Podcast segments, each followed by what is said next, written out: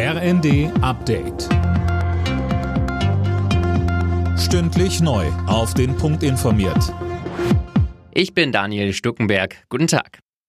Das Feuer in Südbrandenburg ist gelöscht. Einsatzkräfte aus vier Bundesländern und die Bundeswehr haben gut eine Woche gegen die Flammen gekämpft. Unterdessen ist bei den Waldbränden in der sächsischen Schweiz weiter keine Entspannung in Sicht. Silas Quiring berichtet. Vor allem Glutnester im Boden stellen die Einsatzkräfte vor Probleme. Immer wieder flammen die Feuer neu auf.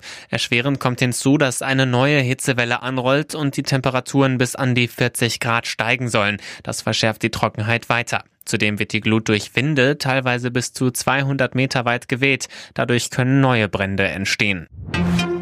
Für die Ampelparteien kommt die Rente ab 70 nicht in Frage. Der Vorschlag von Gesamtmetallchef Wolf geht an der Lebensrealität vieler Menschen vorbei, sagte Grünen Fraktionsvize Audretsch dem RND. Ähnlich sehen das auch FDP und SPD.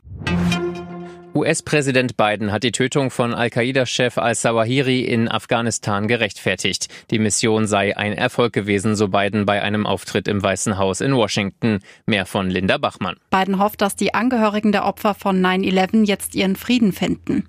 Al-Zawahiri gilt als einer der Drahtzieher der Anschläge, die sich im September zum 21. Mal jähren. Der Al-Qaida-Chef wurde bereits am Sonntagmorgen bei einem Drohnenangriff der USA in der afghanischen Hauptstadt Kabul getötet. Der US-Präsident sprach sprach von einem Präzisionsschlag. Zivilisten seien nicht verletzt worden.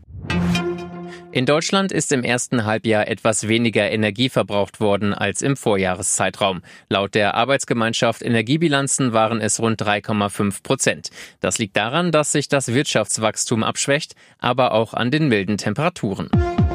Alle Nachrichten auf rnd.de